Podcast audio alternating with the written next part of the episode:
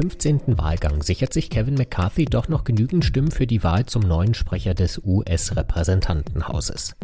Doch die Zugeständnisse, die er den republikanischen Rebellen machen muss, sind groß. Er zieht sich eine politische Zwangsjacke an, heißt es anschließend, oder sogar eine Sprengstoffweste. Darum geht es in dieser Folge von Wieder was gelernt. Abonnieren Sie den Podcast gerne überall, wo es Podcasts gibt.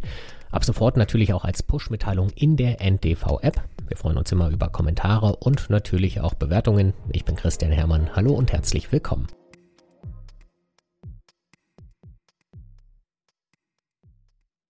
agree in their tallies that the total number of votes cast is 428, of which the Honorable Kevin McCarthy of the state of California has received 216. Kevin McCarthy hat es geschafft. Im 15. Versuch gewinnt der 57-jährige Abgeordnete aus Kalifornien doch noch die Wahl zum Sprecher des US-Repräsentantenhauses. Damit hat er lediglich 14 Versuche mehr gebraucht als seine Vorgängerin und Vorgänger in den vergangenen 100 Jahren vor ihm. 14 Wahlgänge, in denen McCarthy von einem Teil seiner republikanischen Parteikollegen gedemütigt und vorgeführt wurde. So wie im vorletzten Wahlgang, in dem eigentlich schon alles klar sein sollte, wie NTV-Korrespondent Christopher Wittig aus Washington berichtet. Das war ein historischer Sieg für Kevin McCarthy, den er heute eingefahren hat, das muss man schon sagen. Denn es war wirklich sehr, sehr knapp. Ich war selbst den ganzen Abend im Plenarsaal und man hat die Anspannung förmlich gespürt. Die Republikaner waren sich eigentlich schon einen Wahlgang vorher sicher, dass sie die Mehrheit haben. Doch dann haben sie einmal mehr gelernt, dass Vorabsprachen nicht hinhauen. Und das wird etwas sein, das Kevin McCarthy mit genau dem rechten Rand, mit dem er sich jetzt eingelassen hat, von den Republikanern noch häufiger zu spüren bekommt. In der 14. Runde fehlte Kevin McCarthy eine einzige Stimme zum Sieg. Sie sollte von Matt Getz kommen, einem der härtesten Gegner von McCarthy. Doch in letzter Minute enthält sich Getz und besiegt eine weitere Wahlschlappe seines Parteikollegen aus Kalifornien. Offene Münder sind im Saal des Repräsentantenhauses zu sehen, Mindestens eine Republikanerin hat Tränen in den Augen. Und zwischen dem Lager von Verräter Getz und dem betrogenen McCarthy kommt es fast zu Handgreiflichkeiten.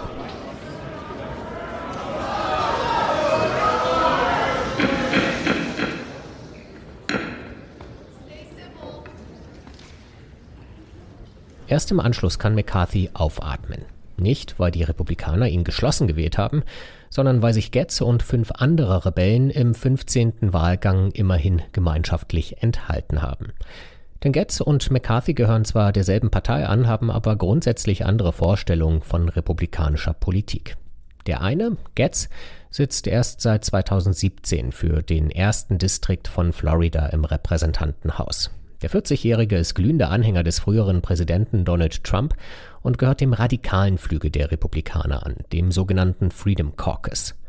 Der 40-Jährige ist überzeugt, dass die Demokraten 2020 die Präsidentschaftswahl gestohlen haben. Und im Saal des Repräsentantenhauses soll er schon mit Fotos von nackten Frauen auf seinem Smartphone angegeben haben, während einer Abstimmung. Und er wird auch noch verdächtigt, Sex mit mindestens einer Minderjährigen gehabt zu haben.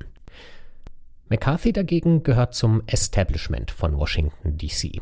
Der 57-Jährige sitzt bereits seit 2007 im Repräsentantenhaus und wurde nur vier Jahre später schon zum ersten Mal Mehrheitsführer, also Fraktionschef der Republikanischen Partei. Er ist gut vernetzt in der amerikanischen Hauptstadt und ein Magnet für Wahlkampfspenden. Über die Jahre soll er mehrere hundert Millionen US-Dollar bei Unternehmen, Millionären und Milliardären für republikanische Wahlkämpfer eingesammelt haben. Aber McCarthy ist anders als Getz auch ein politischer Wendehals ohne Überzeugungen. Wie so viele andere war er 2016 im Präsidentschaftswahlkampf erst gegen Donald Trump, dann aber doch für den Milliardär. 2021 gab er dem eingeschnappten Trump anfangs Schuld für den Sturm auf das Kapitol und setzte sich intern sogar für dessen Rücktritt ein. Aber als es wichtig wurde, stimmte McCarthy genauso wie Getz gegen die Anerkennung der Präsidentschaftswahl. Und nach dem mehrtägigen Drama im Repräsentantenhaus wusste McCarthy ganz genau vor den laufenden Kameras, bei wem er sich für seinen Sieg zu bedanken hatte. But I do want to especially thank uh, President Trump. I don't think should anybody should doubt his influence. He was with me from the beginning. Somebody wrote the doubt of whether he was there, and he was all in. McCarthy weiß, dass er ohne Trump und dessen Anhänger keine Mehrheiten im Repräsentantenhaus organisieren kann.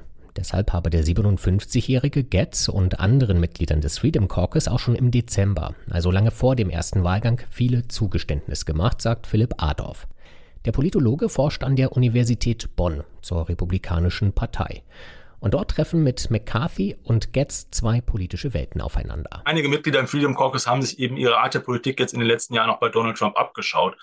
Also sie genießen fast diese Dysfunction, diese dieses Chaos, das da geschaffen wurde, was eben wie bei Donald Trump nicht unbedingt auf ideologischen Standpunkten basiert, sondern einfach darum geht, dieses System irgendwie zu attackieren.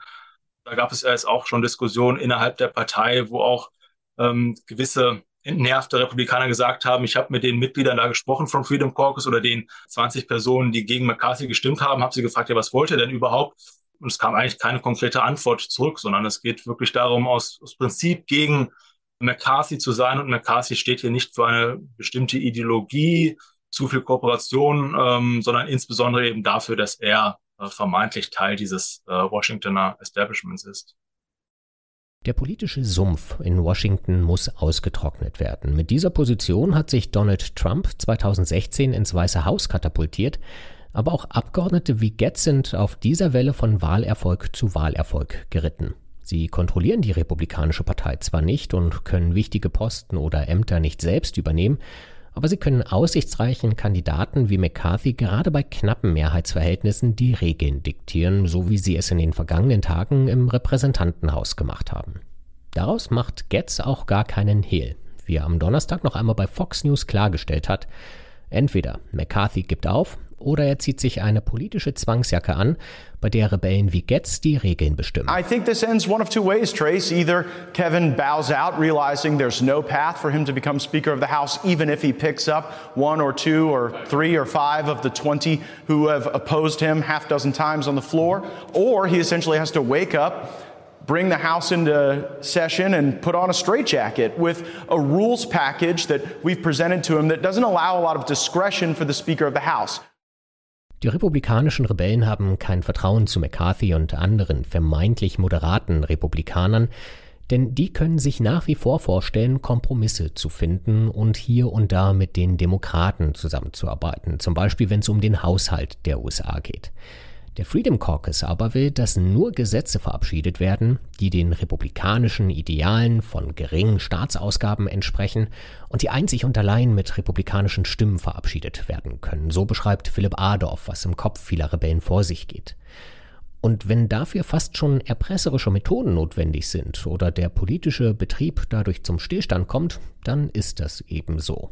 Damit hat der Freedom Caucus kein Problem, wie das Wahldrama von McCarthy oder abgelehnte Haushaltsentwürfe der Vergangenheit zeigen. Das war ja auch ein ähnliches Argument bei Shutdowns in der Vergangenheit, dass gesagt wurde, ja, wenn, wenn der, der Regierungsapparat schließt, ähm, dann wird das Volk mitbekommen, dass eigentlich Washington gar nicht so wichtig ist und dass wir das gar nicht brauchen. Und hier ist es auch so ein Stück weit, dass gesagt, naja, wenn wir eben zwei, drei Wochen oder länger das Repräsentantenhaus keine Arbeit aufnehmen kann, sie können dementsprechend auch keine Gesetzesvorlagen äh, debattieren, naja, so negativ muss das ähm, gar nicht äh, einmal sein.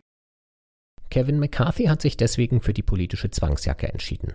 Was genau er den Rebellen angeboten hat, damit sie für ihn stimmen, ist nicht bekannt, aber unter anderem soll er ihnen ranghohe Posten in wichtigen Ausschüssen des Repräsentantenhauses zugesagt haben. Zum Beispiel in dem Ausschuss, der darüber entscheidet, über welche Gesetze im Repräsentantenhaus überhaupt schlussendlich abgestimmt wird, wie die Washington Post berichtet. Außerdem sollen neue Ausgaben des Bundes künftig nur noch dann genehmigt werden, wenn gleichzeitig an anderer Stelle gekürzt wird. Laut CNN soll McCarthy auch zugestimmt haben, dass er und verbündete Republikaner sich mit ihren Lobbygruppen nicht mehr in republikanische Vorwahlkämpfe einmischen, bei denen Mitglieder des Freedom Caucus antreten. Das soll in der Vergangenheit häufiger vorgekommen sein, um eher moderatere Kandidaten durchzusetzen und damit radikalere Abgeordnete wie Getz sauer gemacht haben. Das aber vielleicht wichtigste Zugeständnis betrifft McCarthy selbst. Bisher waren fünf Abgeordnete notwendig, um ein Misstrauensvotum gegen den Sprecher des Repräsentantenhauses zu beantragen. Ab sofort soll ein einziger ausreichen, um diese Abstimmung durchsetzen zu können. McCarthy habe sich keine Zwangsjacke, sondern eine Sprengstoffweste angezogen, lautet ein Kommentar in den USA. und der Zünder befindet sich in den Händen der republikanischen Rebellen. Das war wieder was gelernt. Ich bin Christian Hermann. Tschüss und bis zum nächsten Mal.